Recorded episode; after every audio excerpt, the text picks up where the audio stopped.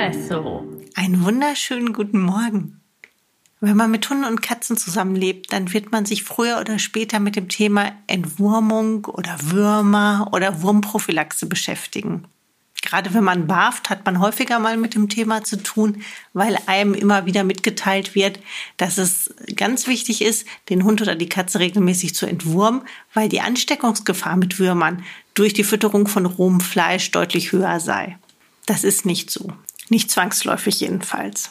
Denn Würmer oder Wurmeier sind vor allem in der Umwelt zu finden, also das, was Hunde draußen aufnehmen oder Katzen draußen aufnehmen. Und dann fragt man sich vielleicht, kann man irgendetwas tun, um Würmern vorzubeugen. Also zum Beispiel über Futterergänzung oder eine besondere Zusammenstellung der Fütterung. Und wenn es um diesen Bereich natürliche Wurmprophylaxe geht, dann landet man sehr schnell bei Kokosflocken, zum Teil auch bei Kokosöl. Also fragen wir uns heute mal, kann das sinnvoll sein? Das, was in Kokosflocken wurmwidrig wirken soll, das ist die Laurinsäure.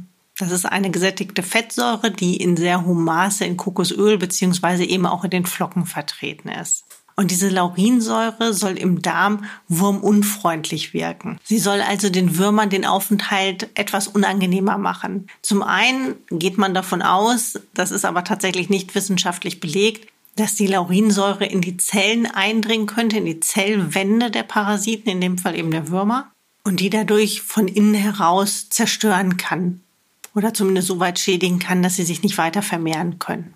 Ein anderer Ansatzpunkt ist, dass die Oberfläche dieser Kokosraspeln so ein bisschen pieksig wirken kann und dadurch Würmer, naja, sich einfach nicht im Darm so heimisch fühlen, beziehungsweise diese pieksige Oberfläche auch hilft, dass wenn irgendetwas vorhanden ist, dass das einfach mit ausgeschieden wird.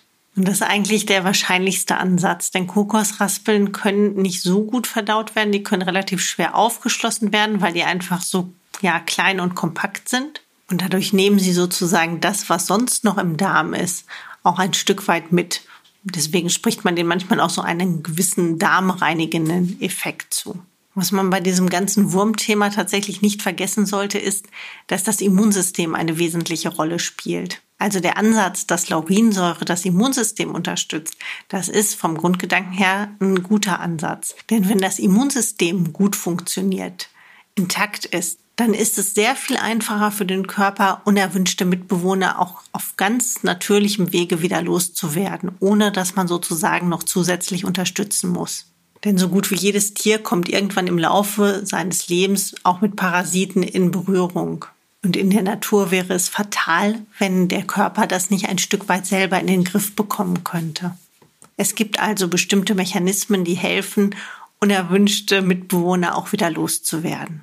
Tatsächlich findet man Würmer oder einen starken Wurmbefall in der Regel bei immunschwachen Tieren, also zum Beispiel bei Welpen, bei Kitten, bei sehr alten Tieren oder Tieren, die zum Beispiel draußen auf der Straße leben, Hunde aus dem Tierschutz, Katzen aus dem Tierschutz, wo das Allgemeinbefinden schon so schlecht ist, dass Würmer und andere Parasiten dann einfach ein sehr leichtes Spiel haben.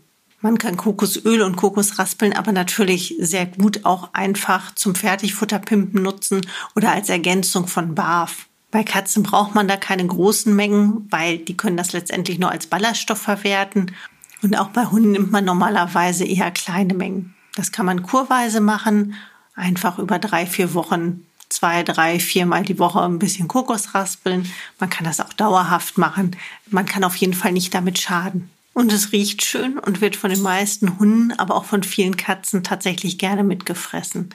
Und falls du beispielsweise gemahlene Nüsse regelmäßig fütterst, das ist aber eher eine Hundesache, dann könntest du die Kokosraspeln da einfach untermischen. In diesem Sinne, Habt einen wunderschönen Tag. Bis bald.